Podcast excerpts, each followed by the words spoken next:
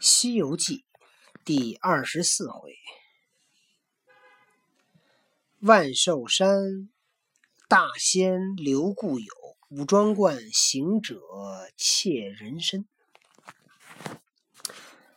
行者领了师傅上了大路，在路餐风宿水，行罢多时，忽见有高山挡路，三藏勒马停鞭道。徒弟，前面一山必须仔细，恐有妖魔作号，侵害武打，就是伤害我们。行者道：“马前但有我等三人，怕甚妖魔？因此，长老安心前进。”只见那座山真是好山，高山峻急，大势峥嵘。根接昆仑脉，顶摩霄汉中。白鹤美来七会百，圆玄元石覆挂藤萝。日映晴林，叠叠千条红雾绕。风声阴鹤，飘飘万道彩云飞。幽鸟乱啼青竹里，锦鸡齐斗野花间。只见那千年峰、五福峰、芙蓉峰。巍巍凛凛放毫光，万岁时、虎牙石、三尖石，突突凛凛生锐气。崖前草秀，岭上梅香，荆棘密森森，芝兰清淡淡。深林鹰风聚千禽，鼓动麒麟峡万兽。涧水有情，曲曲弯弯多绕顾。峰峦不断，重重叠叠自周回。又见那绿的槐、斑的竹、青的松，一一千载斗浓华；白的李、红的桃、翠的柳，灼灼三春争艳丽。龙吟虎啸，鹤舞猿啼，麋鹿从花出，青鸾对日鸣。乃是仙山真福地，蓬莱狼园只如然。又见些花开花谢山头景，云去云来岭上风。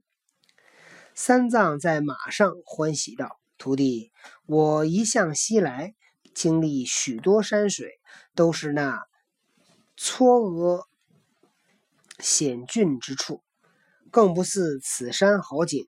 果然的幽趣非常。”若是相近雷音不远路，我们好整肃端严见世尊。哦，这个三藏说这山真漂亮，我这走这一道净看着显山恶水了。就这个这地儿真漂亮，这要是不是就快到雷音寺了？咱们是不是得准准备见如来佛了？行者笑道：“早嘞，早嘞，正好不到嘞。”沙僧道。师兄，我们到雷音有多远？行者道：“十万八千里，十亭中还不曾走了一亭。”八戒道：“爸爸，嗯，那孙悟空从唐朝，如果在唐朝追他的话，他一个跟头就翻到佛祖了。”对。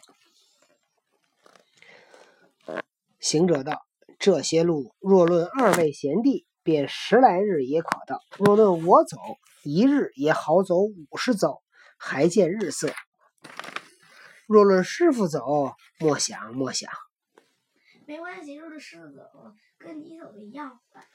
行者说：“我要走的话，一天我能走五十遍，一个跟头十万八千里，他翻五十个跟头一天。”唐僧道：“不会，他翻到第第五十一个的时候已经累了，腰疼，他那个腹肌肯定练的不好，所以翻到第五十一个累了，所以只能翻五十。”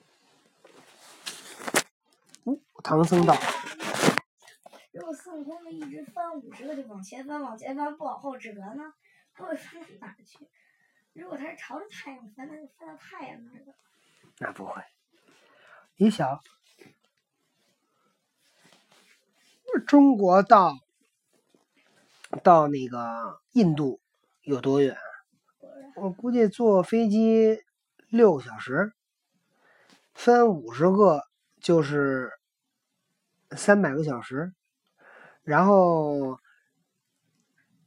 那个三百个小时，三百个小时都一天多好多。哎，我说啊，我我说啊，三百个小时飞机，一个小时的飞机八十八百公里，三百个小时就是三八二十四，八百乘三百，二十四万公里，哎呦，也真不近的。到月亮也就是三十八万公里，它就五十个跟头能分二十四万公里，那它要分分那个八十个跟头，基本就到月亮了，够他们厉害的。在那个那个古希腊神话故事里边，月亮是由狩猎女神驾驾驶月亮车的，是吗？太阳是由那个太阳神阿波罗驾驶的。嗯，还听吗？狩猎女神就是太阳神阿波罗，嗯，还听吗？他们都唐僧唐僧道：“悟空，你说得几时方可到？”行者道：“你自小时走到老，老了再小，老小千帆也还难。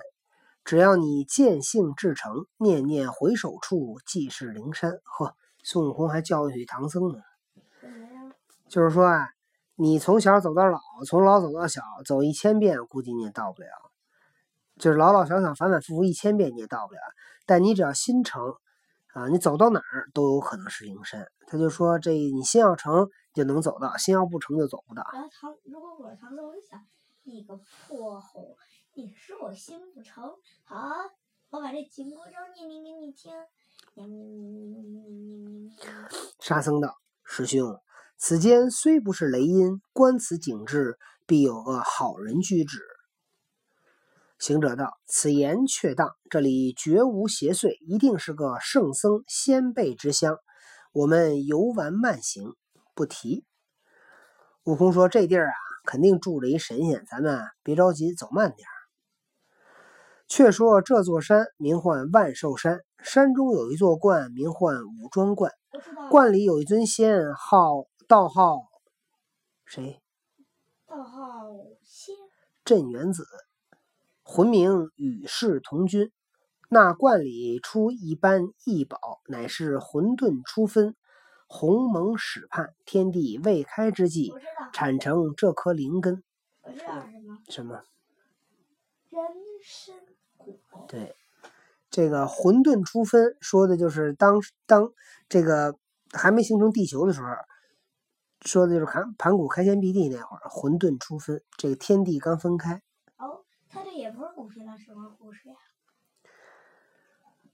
盖天下四大部洲，为犀牛贺州武庄观出此，唤名草还丹，又名小生果。三千年一开花，三千年一结果，再三千年才得熟。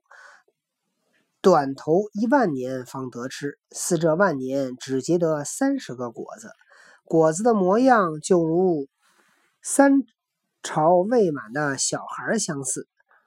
四肢俱全，五官贤备，人若有缘，得那果子闻了一闻，就活三百六十，别踢我，就活三百六十岁，吃一个就活四万七千年，那如果把他们的全吃了吗？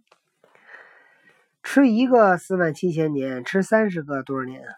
他们那块儿得三十个，一个多少年？一个四万七千年，嗯、呃，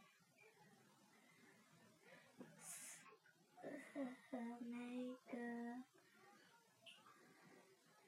三十，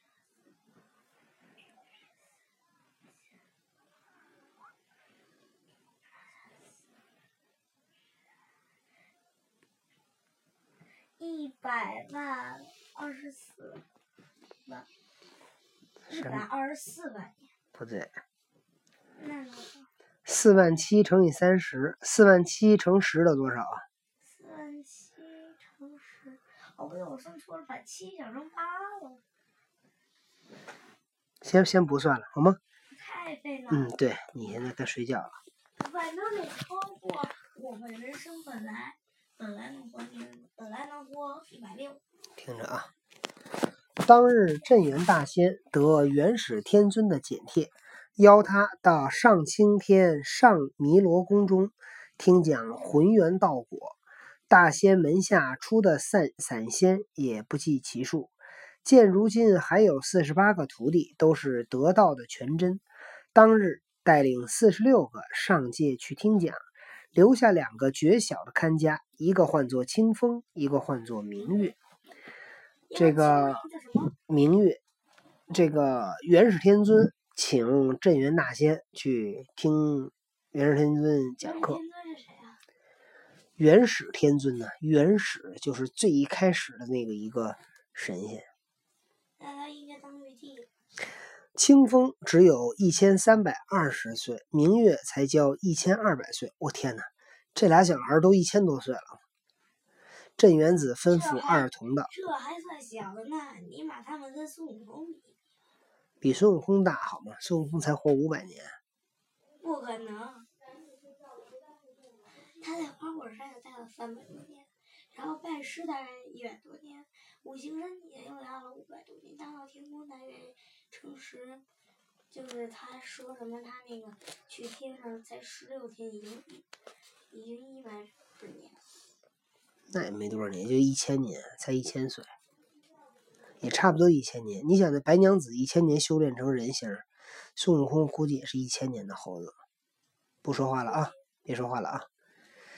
你两个在家仔细。不日有一个故人从此经过，却莫怠慢了他，可将我人参果打两个与他吃，全表旧日之情。二童道：“师傅的故人是谁？望说与弟子好接待。”大仙道：“他是东土大唐驾下的圣僧，道号三藏，今往西天拜佛求经的和尚。”二童笑道：“孔子云，道不同不相为谋。我等是太乙玄门。”怎么与那和尚作甚相识？因为这个镇元子是道教，和尚是佛教。这俩小徒弟就问说：“咱跟那和尚打什么交道？”大仙道：“你哪里得知？那和尚乃金蝉子转生，西方圣老如来佛第二个徒弟。五百年前，我与他在蓝盆会上相识，他曾亲手传茶，佛子敬我，故此是为故人也。”二仙童闻言。谨遵师命，那大仙临行，又叮咛嘱咐道：“我那果子有数，只许与他两个，不得多费啊，只能给他俩吃啊。”清风道：“开园时大众共吃了两个，还有二十八个在数，不敢多费。”大仙道：“唐三藏虽是故人，需要防备他手下人罗造，不可惊动他之。”二童领命气，那大仙乘众徒弟飞升。静朝天界，这个镇元子临行前把这个交代两个小徒弟，然后要招待唐僧。那么人参果的故事我们都听过了，但是原著里会怎么记录这段故事呢？我们明天再讲。说，说，快说。就是我对我对他这个写的有疑问。嗯。既然两个小徒子已经一千多岁了，嗯，为什么不像他们师傅一样呢？什么意思？他们师傅有胡子呀。哦，那就是那师傅那岁数也大了去了，估计。好吧，今天就先讲到这儿，咱们明天再讲。小多多赶紧睡觉，不能再说话了啊。